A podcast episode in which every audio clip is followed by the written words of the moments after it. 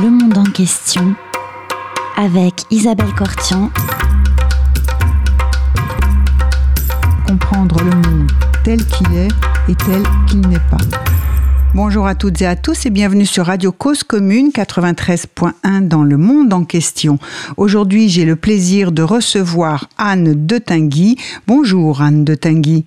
Bonjour. Vous êtes professeur émérite des universités à l'INALCO, l'Institut national des langues et civilisations orientales, qu'on appelait autrefois les Langso, avant euh, voilà cette nouvelle appellation. Vous êtes également chercheuse au CERI, le Centre de recherche international de Sciences Po, et une ancienne auditrice de l'IHEDN, l'Institut des hautes études de défense nationale. Vous êtes historienne, politologue et spécialiste euh, de la Russie et de l'Ukraine.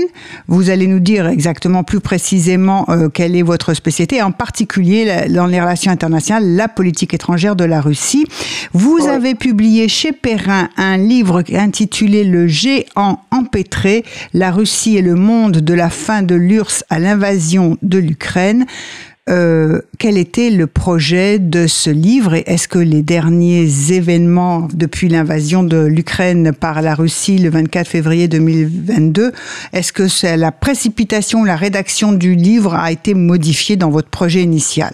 Oui, bien sûr, mon livre a été modifié euh, comme la vie entière, je dirais, a été modifié euh, par euh, les événements du, du 24 février. Oui.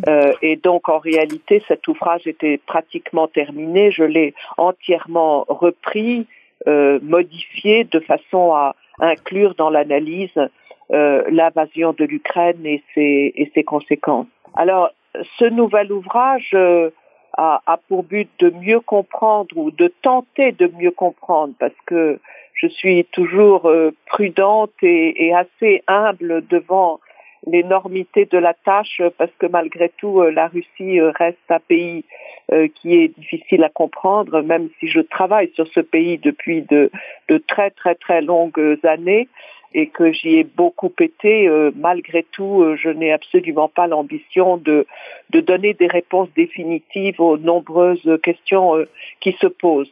Alors, le, le sujet, c'est le rapport de la Russie au monde extérieur.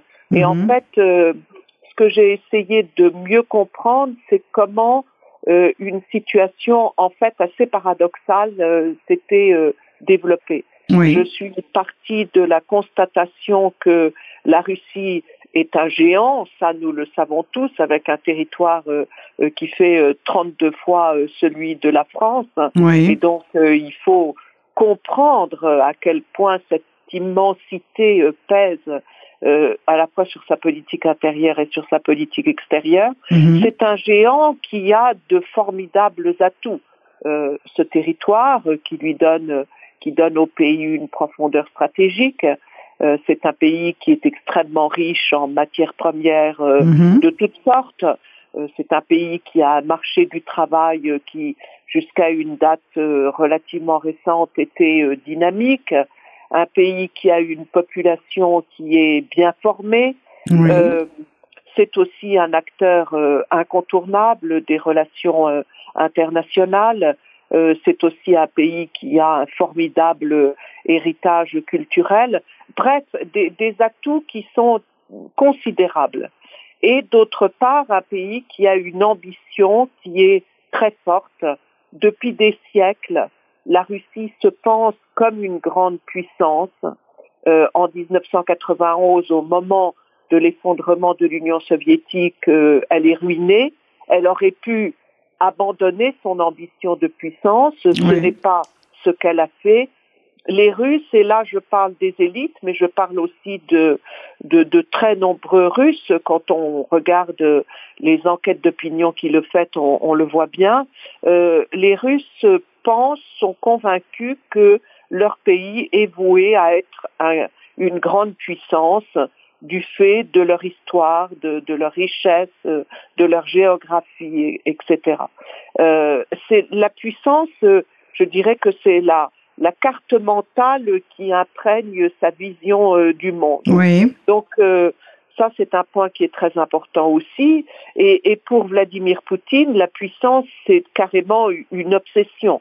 Depuis qu'il est au pouvoir, c'est-à-dire plus de 20 ans, nous le savons. Son objectif, c'est de voir reconnaître le, le, rang qui est le sien, que la Russie soit traitée comme un pied d'égalité. Alors, la question que je me suis posée au cœur de ce livre, c'est de savoir euh, qu'est-ce que la puissance représente pour euh, les dirigeants euh, russes. En, fait, il y a ces atouts absolument considérables. Est-ce que ces atouts sont mis en valeur de façon efficace, mhm. de façon à permettre à la Russie d'être la grande puissance qu'elle estime être ou qu'elle estime devoir être? Et mhm. donc, euh, c'est le, le, le, cœur de, de, la problématique euh, de cet ouvrage. Euh, qui est donc de, comprendre à travers ces, questionnements son rapport au monde extérieur. Et vous avez dit que c'est une ambition, cette ambition de puissance est une ambition très ancienne. Alors remontons dans l'histoire. On l'a fait démarrer quand?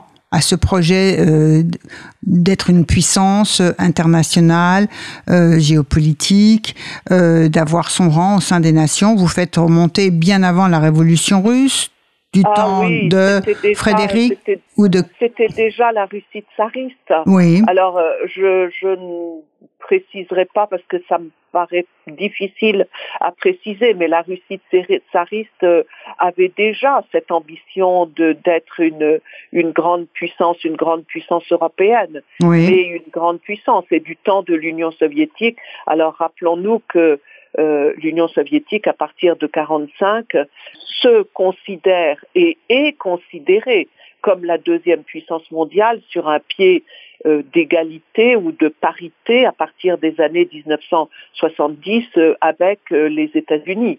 Et donc ce rang de deuxième puissance mondiale, bah, ça fait quand même partie de, de l'héritage de, de, la Russie en 91, même si en 91, nous, nous le savons, tout s'est effondré tout s'est effondré dans tous les domaines, dans les domaines politiques, socio-économiques, culturels, internationaux.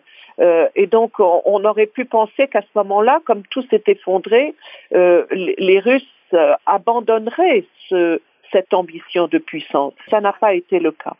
ils n'ont pas abandonné cette euh, cette, euh, cette volonté de, de, puissance ou d'être euh, d'être une grande puissance. Mais alors, c'est-à-dire que en 1991, la période de Yeltsin, on va dire, et quand Poutine arrive au pouvoir depuis 20 ans, donc, il essaye de refaire enfin, enfin, se réinscrire dans ce que, dans ce projet d'être une grande puissance. Et donc, c'est ça? Oui, c'est ça. Alors, en fait, la période Yeltsin est une période euh, qui est une période de, transition euh, qui est très compliquée parce qu'il y a du positif et il y a aussi beaucoup de, de, de négatifs. Oui. Euh, et elle est jugée en général de façon très partisane, oui, effectivement, où elle est complètement rejetée, où elle est effectivement fait l'objet d'un regret sans voir un certain nombre d'autres choses, oui. Ah oui, alors nous allons revenir sur ce point qui est important. Tout à fait. Sur la question de, de, la puissance, quand je dis que la Russie n'a pas abandonné son ambition de puissance au moment de l'effondrement de l'Union soviétique, c'est que Boris Yeltsin, en, fait, savait très bien quel était l'état réel de, ce, de, son pays. Tout le monde mhm. le savait. Et donc, euh, mais il a expliqué que les faiblesses de, de son pays n'étaient que temporaires que la Russie était une puissance, je cite, momentanément affaiblie. Euh, ce qui tranche avec la période précédente, c'est que euh, pour Boris Yeltsin, les sources de la puissance ne, ne, sont plus les mêmes que celles de l'Union soviétique.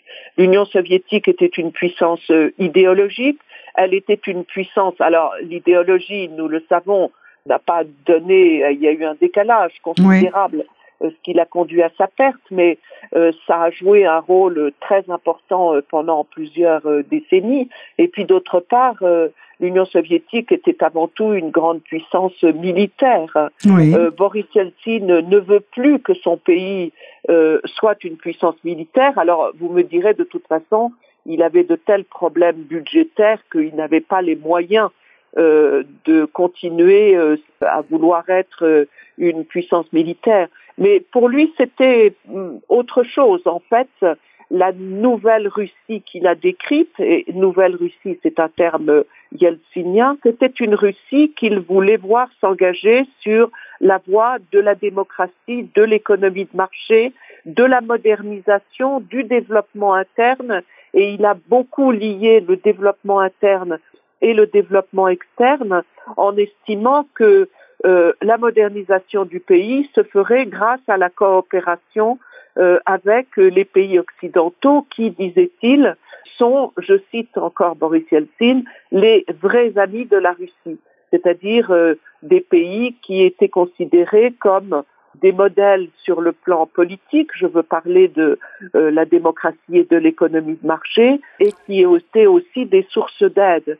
Et donc, il estimait que c'était grâce à ce partenariat avec les pays occidentaux que la Russie se moderniserait et qu'elle redeviendrait euh, puissante. Donc, momentanément affaiblie, mais pas d'abandon de, la puissance. Alors, c'est un projet euh, qui a été euh, difficile à conduire, qui n'a pas donné tous les résultats attendus. Et le bilan de la politique yeltsinienne est un bilan qui est très critiqué par les Russes. Et on comprend qu'il ait été très critiqué parce que les années yeltsiniennes ont été à la fois des années d'opportunité parce que beaucoup de choses ont été faites et en même temps ça a été sur le plan humain pour la population des années terribles qu'ils décrivent comme des, années euh, euh, chaotiques euh, parce qu'il y a eu une récession qui a été terrible euh, la transition vers l'économie de marché euh, a donné, euh, en tout cas dans un premier temps, des résultats qui ont été extrêmement négatifs et qui ont causé un appauvrissement considérable de la population et, et, qui, ont, qui ont aussi créé des inégalités sociales qui étaient très importantes. C'est l'époque où tous ceux qui allaient fréquemment à Moscou, ce qui était mon cas, on, garde des souvenirs très pénible de cette période où dans la rue, euh, le long des bouches de métro, à la sortie des métros, il y avait des vieilles personnes euh, qui manifestement euh, crevaient la faim, qui mhm. vendaient des paquets de cigarettes, des habits, des, des, petites choses qui ne valaient pas grand-chose, mais simplement pour trouver des moyens de d'améliorer le quotidien, voire de survivre. Et, et dans les rues à côté, en tout cas dans le centre de Moscou, il y avait des encombrements de grosses berlines noires, souvent des voitures allemandes. Et donc, euh, c'était vraiment le, reflet de ces inégalités sociales euh, très importantes qui se sont développées euh, à, ce moment-là. Mais et donc pour la population, ça a été des années très difficiles à vivre. Ceci étant, ça a aussi été des années d'opportunités sur le plan politique parce que euh, le pluralisme politique s'est développé, euh, la liberté de l'information euh, s'est développée et a été une, réalité pendant toutes ces années. Les, les, frontières ont été ouvertes, l'ouverture des frontières. Rappelons-nous que du temps de l'Union soviétique, le rideau de fer, c'était pas une, une sinécure, c'était mmh. Vraiment une réalité. Et bon, le, la préoccupation de l'Union soviétique, c'était pas de de, de, laisser entrer des gens euh, chez elle, parce qu'il n'y en avait pas beaucoup qui voulaient entrer chez elle, mhm. quelques-uns quand même, mais pas beaucoup. Mais par contre, euh, c'était de ne pas laisser sortir les, les, soviétiques. Et donc, euh, l'ouverture des frontières qu'on doit à Gorbatchev, mais qui a été développée par Yeltsin, a été un autre des, des acquis de, de, de, ces années yeltsiniennes. Et ça, c'est un point qui, notons-le, dure toujours. On s'est demandé euh, ces derniers mois, et notamment après euh, que la, la mobilisation a, décrété la mobilisation le 21 septembre et qu'on a vu euh, cette fuite littéralement de, en voiture ou en avion, oui, tout à fait. Par tous les moyens pour quitter la Russie et échapper à la mobilisation. On, on s'est demandé à un moment donné, rappelons-nous, euh, si Vladimir Poutine n'allait pas fermer les frontières. Or, euh, il, ne l'a pas fait. Bon, c'est une chose parmi d'autres, mais c'est une chose qui qu'on doit euh, à, à Gorbatchev et, à Yeltsin. Oui, je vous propose, si vous le voulez bien, Anne de Tinguy, euh, une première pause musicale. Nous allons euh, écouter un extrait de L'oiseau de feu de Stravinsky et nous nous retrouvons tout de suite après.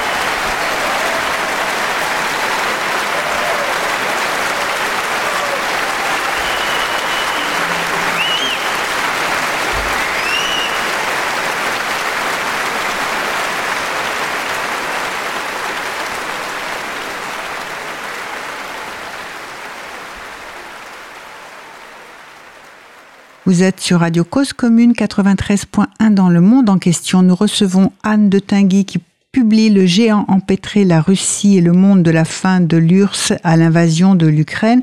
Vous êtes une historienne et spécialiste de la Russie. Nous sommes en train de parler des 30 années depuis la fin de l'Union soviétique jusqu'à euh, nos jours. Et on ouvrait une belle parenthèse, mais c'est pas une parenthèse en fait, sur la période de Yeltsin euh, pour rappeler effectivement euh, des choses qui, notamment effectivement quelque chose qui en est resté depuis Gorbatchev et depuis euh, la Russie et depuis euh, Yeltsin, c'est l'ouverture des frontières.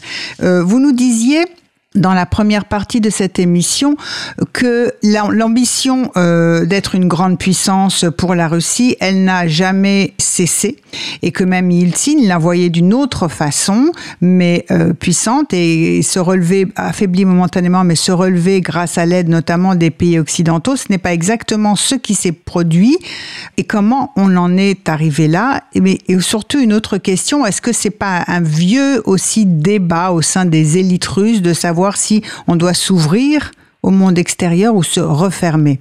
Euh, oui, tout à fait, vous avez raison. C'est une question que les, les Russes se posent depuis, depuis très très très longtemps. Oui, c'est presque une euh, question aussi ancienne que, que celle de, que celle d'affirmer la volonté de puissance géopolitique de la Russie. Oui, tout à fait ça rejoint des préoccupations euh, qui sont des préoccupations identitaires. Euh, les Russes s'interrogent depuis très longtemps sur leur euh, européanité, leur rapport à l'Asie.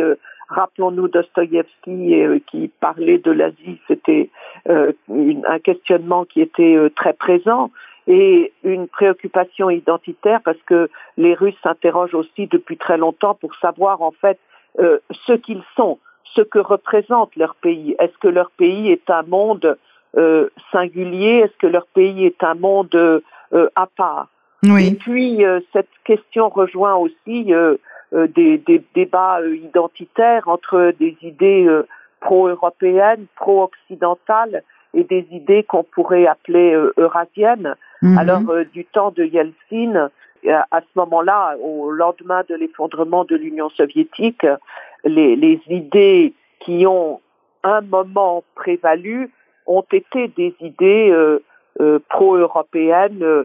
Je l'ai dit il y a un instant, Boris Yeltsin était euh, convaincu que les pays occidentaux étaient les vrais amis de la Russie, qu'ils étaient des modèles, des sources d'aide économique, des, des alliés naturels. Et en fait, Gorbatchev disait la même chose et c'est ce qui a permis, entre autres, euh, la, la, la fin de, de, la guerre froide. Mais il y a eu aussi, euh, très vite en réalité, au début des années 90, une montée des idées euh, qu'on peut appeler les idées eurasiennes et qui visaient à dire que la Russie est un monde à part, ça n'est pas l'Occident, ça n'est pas l'Asie, c'est un pays à cheval sur les deux, et ces idées eurasiennes véhiculent euh, dès les années 90 un anti-occidentalisme qui est parfois exacerbé. Et en tout cas, la conviction qu'il n'y a pas d'identification des intérêts euh, russes et occidentaux, et d'autre part euh, que la Russie a une identité qui est distincte des pays occidentaux, qu'elle est une puissance, là aussi c'était un terme qui revenait souvent, euh, exceptionnel. Alors, dès les années 90, on, constate un anti, donc la, la montée d'un anti occidentalisme des idées ou enfin euh, c'est ça ou un refus d'identifier les intérêts euh, de, de, de, la Russie à ceux des occidentaux. c'est pas quelque chose simplement que Poutine développe lorsqu'il s'installe au pouvoir. Enfin bon, il y est depuis 20 ans quand même, c'est beaucoup.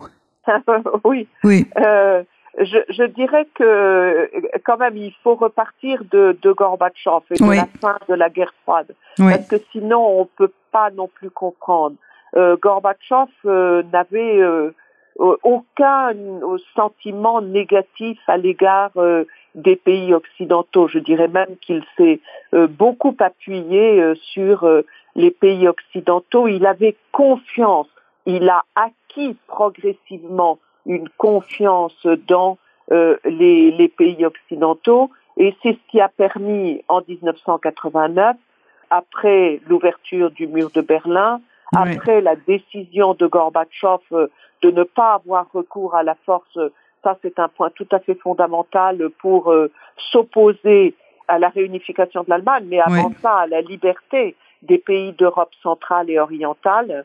Euh, après la chute du mur de Berlin, ça a été quelque chose d'extraordinaire parce que finalement, euh, tous les pays d'Europe centrale et orientale se sont en, en quelques semaines ont abandonné le système politique de type soviétique euh, qui leur avait été imposé après la Seconde Guerre mondiale pour se tourner vers les pays occidentaux. Et Gorbatchev a dit à ce moment-là, ce sont des États souverains. Il est hors de question que nous nous y opposions et il est encore plus hors de question que nous nous y opposions par la force. Et donc, à partir de cette libération des pays d'Europe centrale et orientale, eh bien, euh, les pays de, occidentaux en ont immédiatement tiré les conséquences et ça a été la, fin euh, de, la guerre froide.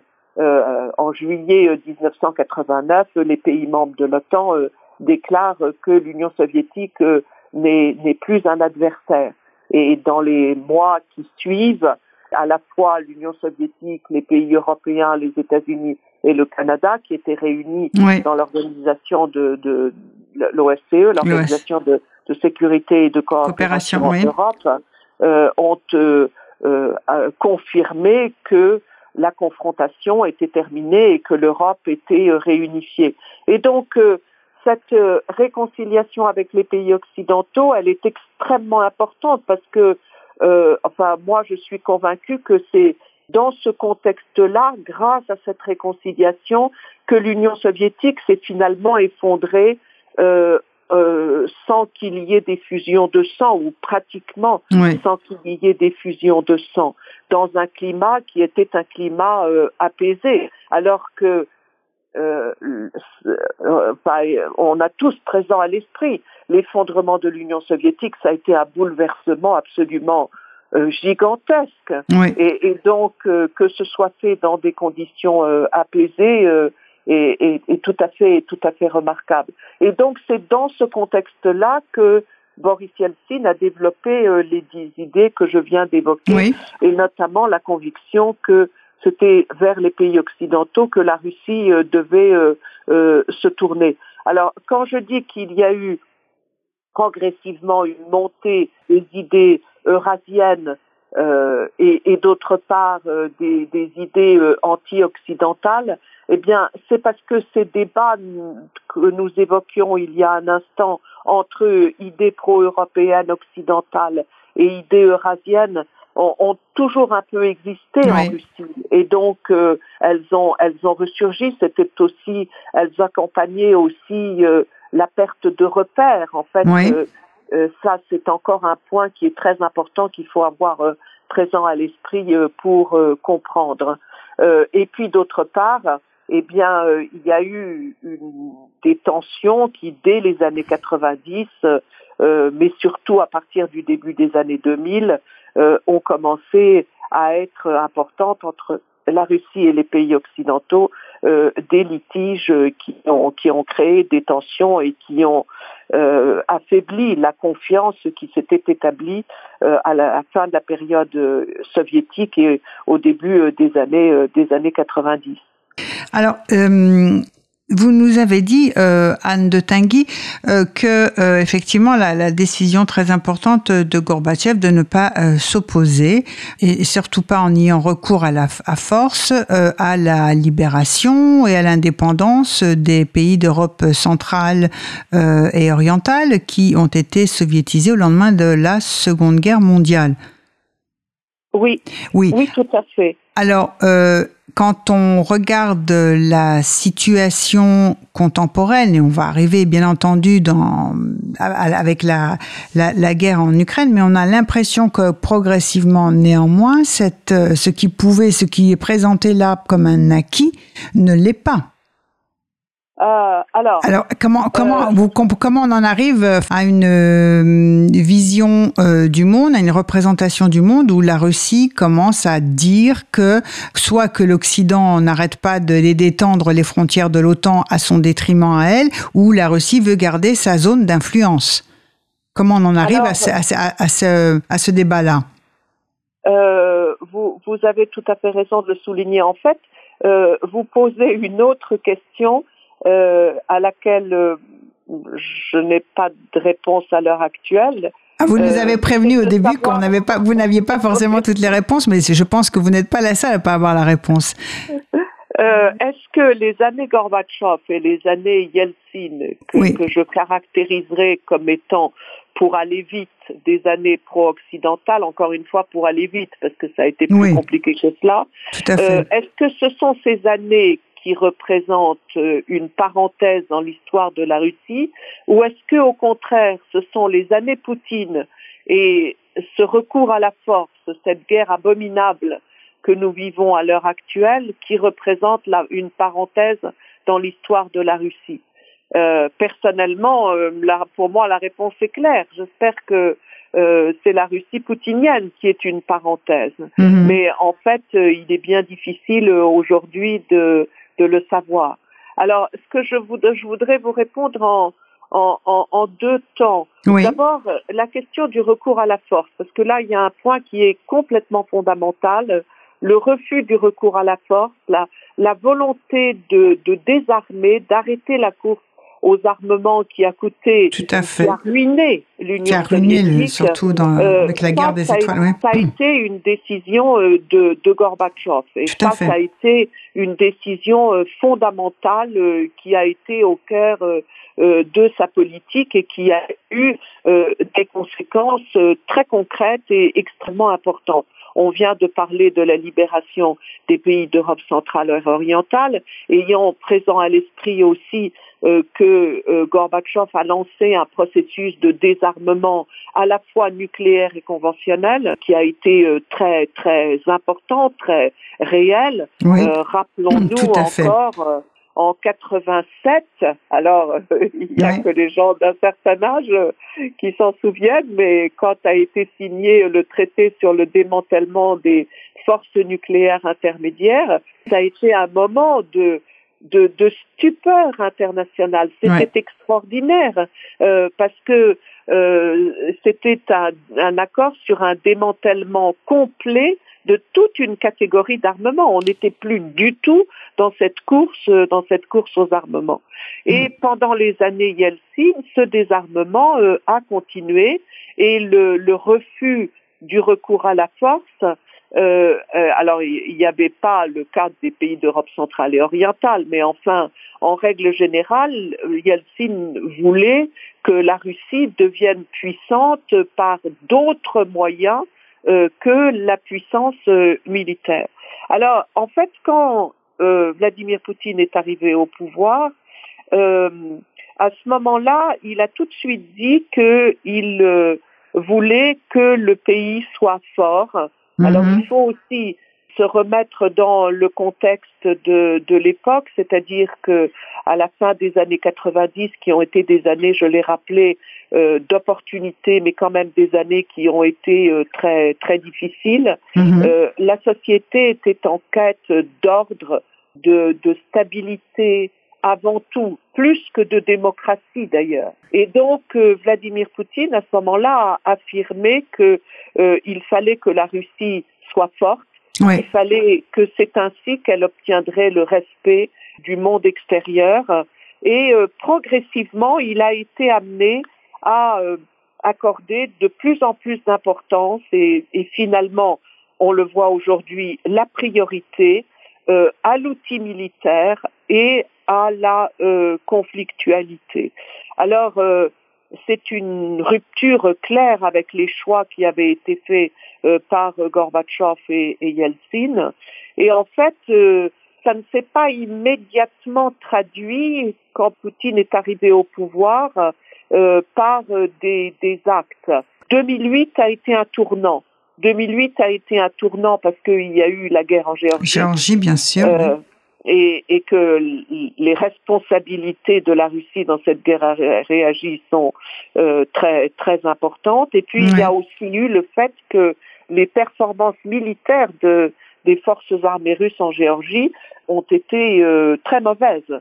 Alors ça a été, par rapport à ce que nous vivons aujourd'hui en Ukraine, ça a été une, si tant est qu'on puisse parler de petite guerre, mais en fait c'est une guerre qui a été très courte, cinq jours, et, et où les forces armées euh, russes n'ont pas fait du tout les, les, les dégâts qu'ils font en, en Ukraine.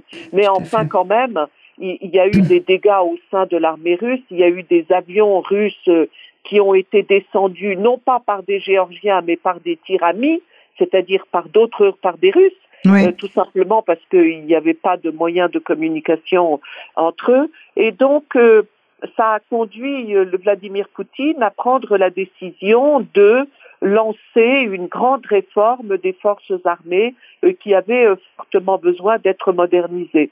On en avait beaucoup parlé, mais ça n'avait jamais été fait. À partir de 2008, euh, la Russie entame une grande réforme euh, de euh, ses forces armées. Et elle peut d'autant plus le faire, et ça c'est aussi un, point très important qui explique le changement de politique de Poutine par rapport à Yeltsin, c'est que à partir du début des années 2000, le prix du pétrole augmente et du coup, ça donne des moyens budgétaires tout à fait considérable. C'est une véritable manne qui tombe sur la tête de Yeltsin et dont il peut se servir.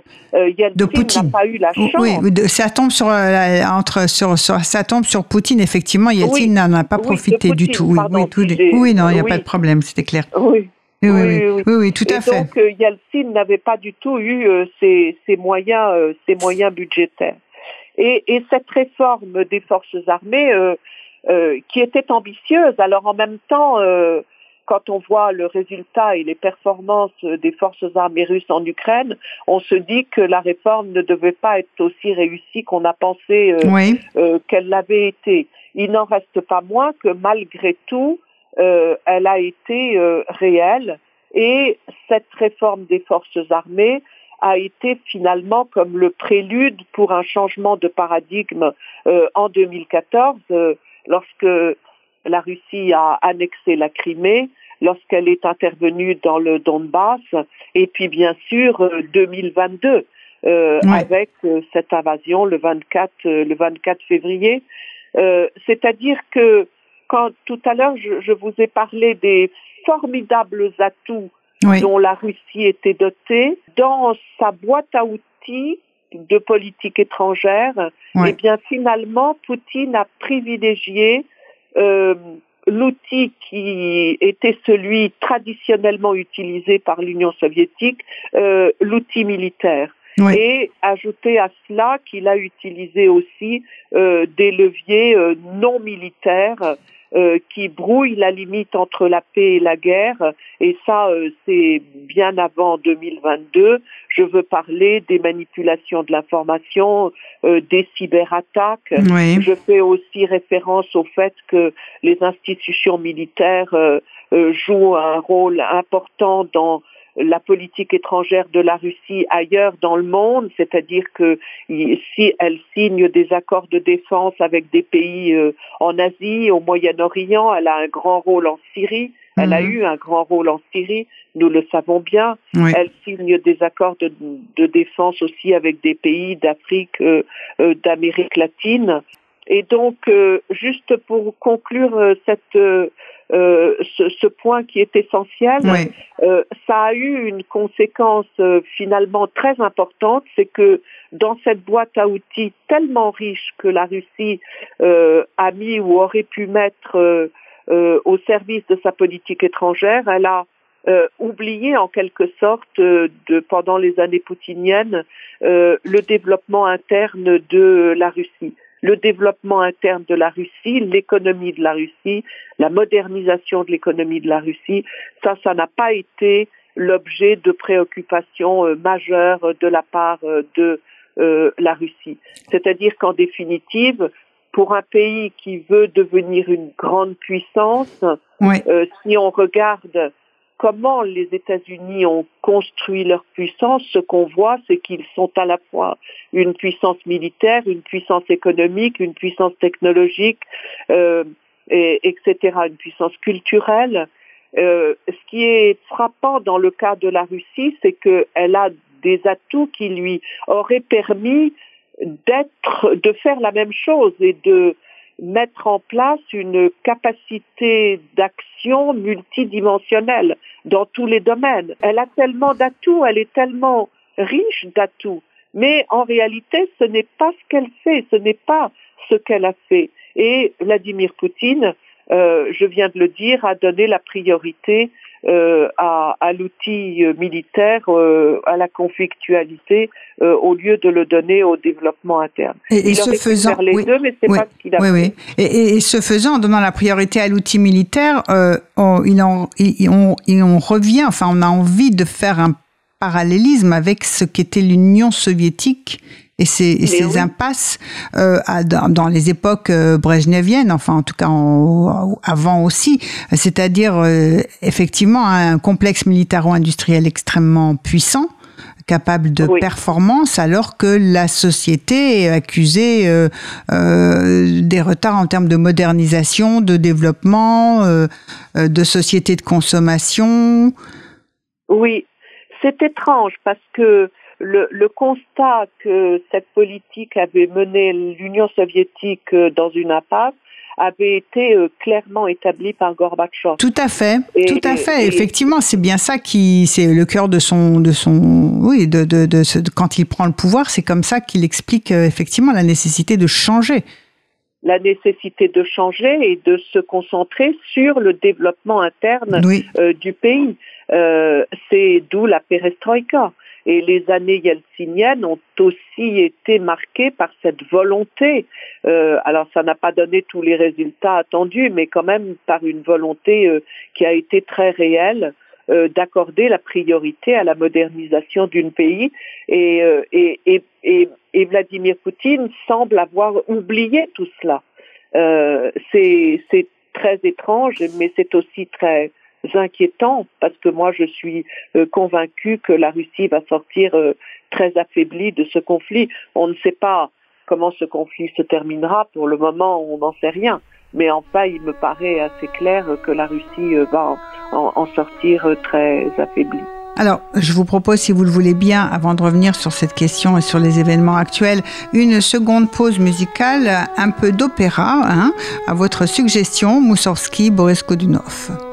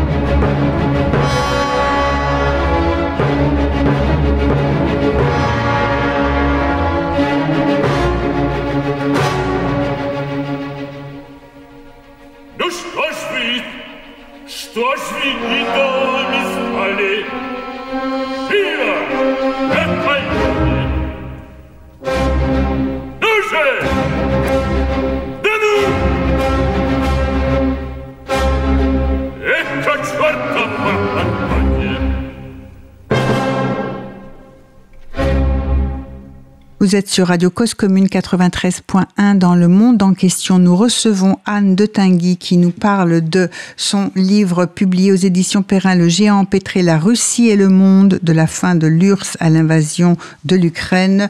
Nous euh, Parlons avec Anne de Tinguy, historienne et politologue spécialiste de la Russie, de la situation depuis la fin de l'Union soviétique, la période Yeltsin, la période de Gorbatchev d'abord, Yeltsin, et puis l'arrivée euh, de Poutine au pouvoir et ce qui a changé, ce qui n'a pas changé. Et on essaie de comprendre maintenant dans cette dernière partie de notre émission, Anne de Tinguy, comment Poutine en est arrivé à décider euh, d'envahir l'Ukraine, c'est-à-dire euh, de ne plus respecter euh, la souveraineté d'un État et, de recourir à la force face à un État qui veut s'éloigner d'elle, comme euh, effectivement c'était depuis la fin de l'Union soviétique, c'était un programme, et, comme le, mémorandum de Budapest en 94 qui avait bah, confirmé l'intégrité territoriale de l'Ukraine. Alors, euh, les, les, relations entre la Russie et l'Ukraine et euh, la conclusion que nous connaissons, c'est-à-dire l'invasion euh, de l'Ukraine par la Russie depuis le 24 février et cette brutalité extrême qui se développe depuis, depuis cette date et dont on ne voit pas l'issue, euh, c'est une véritable tragédie. C'est une tragédie euh, pour l'Ukraine, c'est une tragédie pour l'Europe, mais c'est aussi une tragédie pour la Russie qui, j'en suis convaincue, euh, va sortir de, de ce conflit euh, euh, dans un état d'appauvrissement et de et de, de, problèmes très très importants. Alors, on, nous nous demandons tous comment la Russie a pu en arriver là, comment elle a pu en arriver à décider d'avoir recours à la force de façon euh, aussi intense, aussi brutale et euh, dans, dans la durée.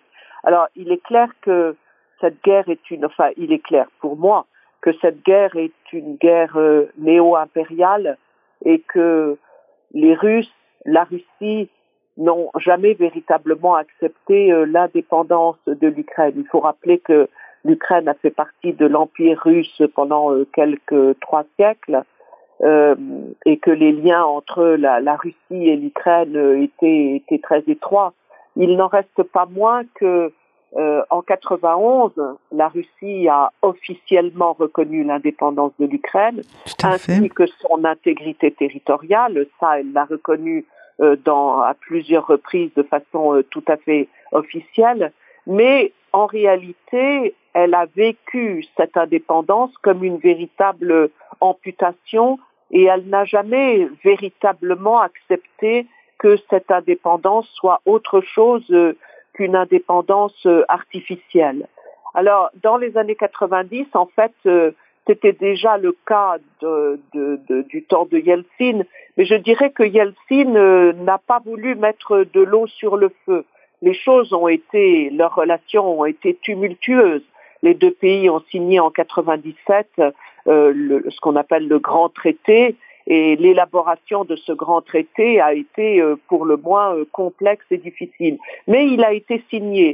Et quand il y a eu des, au début des années 90 un, un, un mouvement de vers euh, en, en, Crimée d'indépendance, je ne sais pas véritablement, mais en tout cas un mouvement en Crimée, Boris Yeltsin n'a pas mis de, de l'huile sur le feu.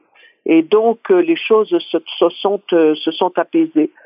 Dans le cas de Vladimir Poutine, c'est tellement étrange parce que il a entre les mains toutes les raisons de comprendre les Ukrainiens. Je dis toutes les raisons parce que les liens étaient étroits, je l'ai déjà dit, et que d'autre part, euh, les Russes étaient très présents en Ukraine. ils ont infiltré l'Ukraine à tous les niveaux pendant depuis depuis depuis très longtemps. Et, donc, euh, ils savaient, ils avaient tous les moyens pour savoir, euh, pour connaître la réalité euh, de la volonté d'indépendance de l'Ukraine, de la volonté de l'Ukraine de se tourner vers l'Europe, volonté que l'Ukraine a affirmée dès son indépendance. Tout de suite, elle a affirmé euh, qu'elle voulait être, qu'elle voulait se tourner vers l'Europe et donc euh, elle a pris ses distances avec la Russie euh, dans de, de, nombreux domaines. Et pourtant, ce qu'on constate, c'est que euh, Vladimir Poutine a fait euh, à répétition des erreurs de jugement euh, à l'égard de l'Ukraine. Il n'a jamais compris cette volonté d'indépendance. Il n'a jamais considéré que le sentiment national ukrainien était euh, réel et qu'il fallait en tenir compte. Il n'a jamais considéré que la souveraineté de l'Ukraine était pleine. Et alors, ça, ça a été un des grands moments dans les mois qui ont euh, précédé euh, cette invasion. En juillet 2021, il y a donc quelques mois, dans un texte sur l'Ukraine que Vladimir Poutine a publié. Sur le site, oui. sur le site du Kremlin, du Kremlin. il écrit noir sur blanc euh, que la souveraineté de l'Ukraine n'est possible que dans un partenariat avec la Russie. Mmh. Et donc euh, c'était nier euh, la souveraineté de, de l'Ukraine, alors qu'on sait très bien que justement ce n'est pas le chemin euh, qu'elle avait pris depuis euh, depuis 30 ans.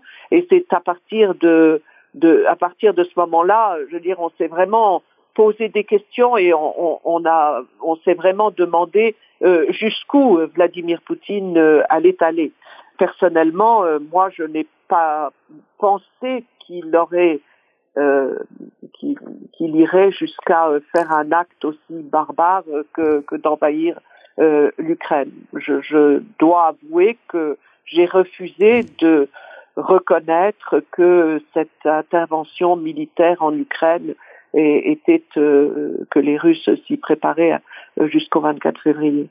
C'est-à-dire, oui, quand ils ont massé euh, des troupes à toutes les frontières de l'Ukraine, néanmoins, euh, vous, mais enfin bon, euh, vous n'étiez pas la seule à ne pas y croire, oui. Pendant des mois, ils ont massé des Tout troupes à fait. aux frontières de l'Ukraine. Je pensais, et en effet, j'étais pas la seule en Europe, majoritairement en Europe, c'est le sens de, de, de, ce que les uns et les autres ont pensé. On pensait que c'était de la gesticulation, mmh. mais que Poutine n'irait pas plus loin. Mmh. Et, et, bon, euh, on s'est on, on s'est trompé, on l'a pas pris euh, assez au sérieux. Alors, vous dites qu'effectivement l'Ukraine euh, va sortir détruite. Euh, enfin, à la fois, euh, on ne sait pas comment les choses vont se terminer, bien entendu, mais la Russie peut-elle être traumatisée après cette guerre? Ah, mais je suis sûre que la Russie va être, que les Russes vont être traumatisés. Si dans le dans l'hypothèse d'une défaite de la Russie, euh, alors euh, les conséquences seront euh, immenses parce que je l'ai dit, les Russes considèrent encore que la Russie est une puissance et qu'elle est vouée à être une puissance. Mmh. Et donc nous Européens, nous avons été étonnés des contre-performances des forces armées russes. Oui. Mais ne doutons pas que les Russes l'ont eux aussi été. Et d'ailleurs, la meilleure preuve, c'est que Vladimir Poutine était manifestement persuadé euh, que ça serait une promenade, cette opération militaire. Et une guerre courte. Euh, mais une guerre courte qui y aurait un, un blitzkrieg et qu'en quelques jours, euh, Kiev s'effondrerait et que le pouvoir s'effondrerait et que le pays euh, euh, accepterait euh, tout, tout, ce que voulait la Russie. C'est là où on voit qu'il s'est lourdement trompé. Il a complètement surestimé euh, ses propres forces militaires et sous-estimé la, résistance ukrainienne, alors qu'encore une fois, il avait tous les moyens pour euh, connaître les Ukrainiens et comprendre euh, comment les choses et, et anticiper ce qui s'est passé. Il, s'est complètement trompé. Le résultat, c'est que euh, Vladimir Poutine euh, voulait récupérer l'Ukraine. Euh, au lieu de cela, il a perdu l'Ukraine pour longtemps. Maintenant, il y a une fracture. Alors, on ne peut jamais savoir dans quelle mesure les choses sont irréversibles. Avec le temps, on peut espérer que les choses s'arrangeront, mais en tout cas, cette fracture est, est profonde et elle sera durable cette guerre a des répercussions dans tout l'espace post-soviétique. En réalité, dans cet espace post-soviétique euh, qu'après 91, euh, les dirigeants russes ont tous considéré comme, et particulièrement Vladimir Poutine, comme la sphère d'influence de la Russie. En fait, ils sont en recul partout. Le seul véritable allié euh, de la Russie, euh, eh bien, c'est le Biélarus, la, Biélorussie. Et donc, euh, si on en juge, par exemple, par les votes à l'ONU, eh, bien, sur la question de cette guerre en Ukraine, le seul pays qui s'est aligné sur la Russie, euh, c'est le, la, la Biélarus. Et puis, d'autre part, conséquence de cette guerre, il y a une rupture historique avec l'Europe, avec l'Occident, et donc ça c'est une chose qui va clairement à, à l'encontre des intérêts de la Russie, probablement aussi des Européens. Mais enfin, nous parlons de la Russie aujourd'hui, Oui. et il est clair euh, euh, que la Russie fait partie de l'Europe, la Russie est un pays européen, et que cette rupture euh, qui s'est faite euh, et qui est maintenant euh, profonde euh, va être durable. Si on prend par exemple la question de l'énergie, il, il y avait des intérêts communs, il y avait une interdépendance entre la Russie et les pays européens. Euh, tout cela est maintenant rompu. Euh, si on prend le domaine universitaire, le domaine que je connais, bah, toutes les coopérations universitaires euh, ont été soit suspendues, soit rompues. Et, et avant qu'on puisse retrouver la confiance, euh, re- euh, renouer euh, les liens qui étaient euh, très nombreux entre la Russie et les pays européens et occidentaux plus généralement, alors euh, ça prendra beaucoup de temps. Et en attendant, ce qu'on voit aujourd'hui, c'est que l'Europe est à nouveau divisée et qu'elle est à nouveau divisée sur des lignes beaucoup moins favorables pour la Russie que du temps de la guerre froide, puisque l'Ukraine est maintenant ancrée, déjà ancrée euh, à l'Union européenne et donc elle est euh, sortie de la sphère d'influence de la Russie. Alors c'était des processus qui étaient déjà bien entamés avant le Oui. 24 février, mais qui maintenant euh, sont euh, confirmés. Et je crois que euh, sur ces deux points, il n'y aura pas de, de, de retour de retour en arrière. Est-ce que vous Euh, considérez que les derniers événements, les réactions au Kazakhstan ou la dernière conférence de l'OSTC en Arménie, euh, euh, euh, il a, euh, le Poutine a véritablement été euh, quelque part, euh, enfin tous les autres dirigeants ont pris leur distance vis-à-vis de, de la Russie de Poutine. Ah, mais oui, clairement, ils ont pris Clairement, leur distance avec euh, Vladimir Poutine. Et là aussi, on- les votes à l'ONU ont quand même une signification. Ouais. Et, et ces pays d'Asie centrale, en fait, soit ils se sont abstenus, euh, soit ils n'ont pas voté. Mhm. Euh, mais en tout cas, ils n'ont pas voté pour la Russie. Ça, c'est absolu, absolument clair. Euh, et puis, euh, d'autre part, euh, du fait de cette guerre, la Russie se tourne de plus en plus vers la Chine. Oui. Et, et la Chine, alors le partenariat avec la Chine est un partenariat qui a euh, depuis très longtemps, qui s'est développé euh, depuis la réconciliation qui a été opérée en 89 euh, encore Mhm. par Gorbatchev. Euh, et dans les, à partir des années 90, le partenariat avec la Chine euh, s'est développé dans tous les domaines politique, économique, commercial, euh, militaire. Dans le domaine de la Russie a vendu beaucoup d'armements à la Chine. Oui. Euh, et donc il y a eu euh, beaucoup de choses euh, positives pour la Russie. Euh, simplement, euh, maintenant, ce partenariat s'est euh, intensifié euh, depuis 2014 et l'annexion de la Crimée, mais surtout euh, depuis euh, le, le 24 février, parce que la Russie a besoin de la Chine pour compenser euh, son isolement au sein du monde euh, occidental. Oui. Alors, euh, euh, c'est à la fois euh, quelque chose de positif pour la Russie parce que elle regagne une partie de ce qu'elle a perdu euh, euh, à l'Ouest, mais il y a plusieurs signes qui indiquent clairement euh, que ce soutien chinois euh, a des a des limites. Tout à fait. Euh, et d'autre part, euh, il n'est pas sûr euh, que ce partenariat euh, sert euh, les intérêts De de, la de Russie. la Russie. Euh, il y a un chercheur euh, russe qui a publié un article très récemment en disant que la Russie était en train de devenir euh, le vassal euh, de la Chine. oui. Il est clair que le différentiel entre leurs deux économies, entre leurs deux puissances, ne cesse de croître et qu'il y a maintenant un déséquilibre qui affaiblit le pouvoir de négociation de la Russie. Il est, et qu'il est même question de dialogue sur un pied d'égalité pour reprendre l'expression euh, que qu'utilise euh, Vladimir Poutine très très fréquemment. Euh, on sait euh, par exemple que les exportations russes vers la Chine d'hydrocarbures se font aux conditions chinoises, Oui. c'est-à-dire à des prix bradés.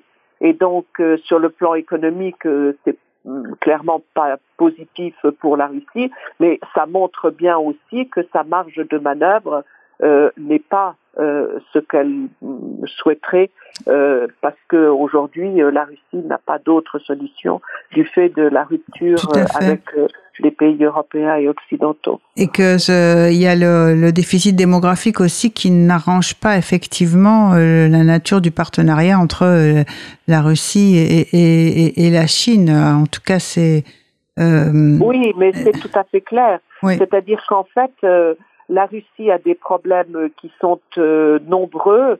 Euh, d'où l'expression du géant empêtré. En fait, le géant était empêtré euh, bien avant le 24 février dans des différents problèmes qui sont des problèmes économiques parce que euh, Vladimir Poutine, malgré cette manne pétrolière euh, qui, dont il aurait pu qu'il aurait pu utiliser pour moderniser les, les infrastructures et l'économie du pays, ce n'est pas ce qu'il a fait. Et donc la Russie souffre souffrait déjà avant le 24 février d'un retard économique et technologique par rapport euh, euh, aux pays occidentaux et aussi maintenant par rapport à la Chine, euh, retard qui est accentué par la guerre, par les sanctions occidentales qui, quoi qu'en dise M. Poutine, donnent des résultats et des problèmes qui sont aggravés par les problèmes démographiques très importants, vous avez tout à fait raison de le souligner, et aussi des problèmes euh, environnementaux euh, qui sont eux aussi euh, très importants. Et en fait, un autre élément que nous voyons depuis ça n'a pas commencé avec la guerre en Ukraine, mais ça s'est beaucoup accru, c'est la fuite des cerveaux, la fuite des gens qualifiés et ça, c'est terrible pour la Russie parce que en réalité, la Russie euh, perd euh, ses forces vives et donc euh, ça sera autant de personnes sur lesquelles elle ne pourra pas s'appuyer quand enfin cette guerre sera terminée et qu'il faudra s'engager sur la voie de, de, de la du relèvement et de la et de la reconstruction. Mm, euh, oui, euh, notre émission va, va toucher à, à, sa fin. Euh, Anne de Tinguy, j'avais envie de vous poser une dernière question, mais vous allez me dire que ben, comment répondre à ça.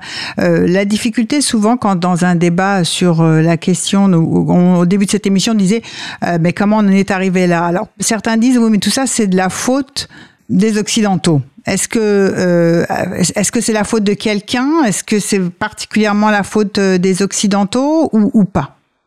Ah non, alors la guerre en Ukraine, alors ça, je rebelle contre cette idée. Euh, ça n'est en aucune manière la faute des, des, Occidentaux. On rejoint là la thèse de, de, de l'humiliation que je ne partage pas. La Russie s'est en effet sentie humiliée mais par quoi s'est-elle sentie humiliée? Elle s'est sentie humiliée d'abord par euh, dans les années 90 par ses problèmes internes euh, très importants euh, qu'elle euh, qu'elle a connus.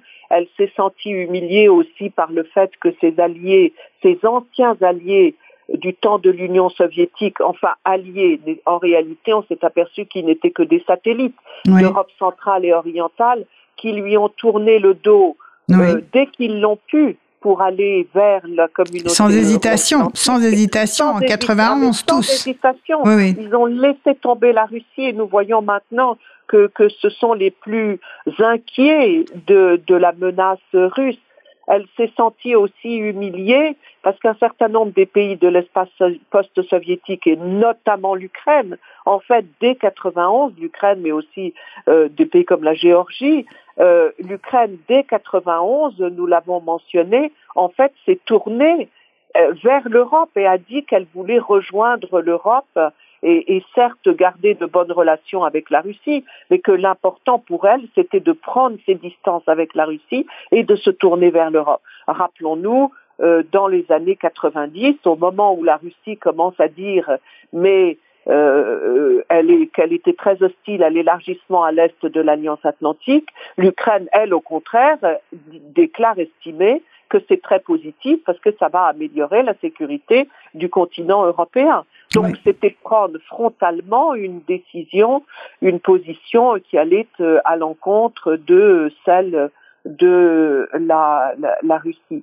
Oui, en tout Et cas, donc- oui, la, perception de, de, de la sécurité de, leur- de ces États nouvellement indépendants s'est effectivement euh, traduit par une volonté de rejoindre euh, l'OTAN, euh, plus encore que, que d'intégrer l'Union européenne.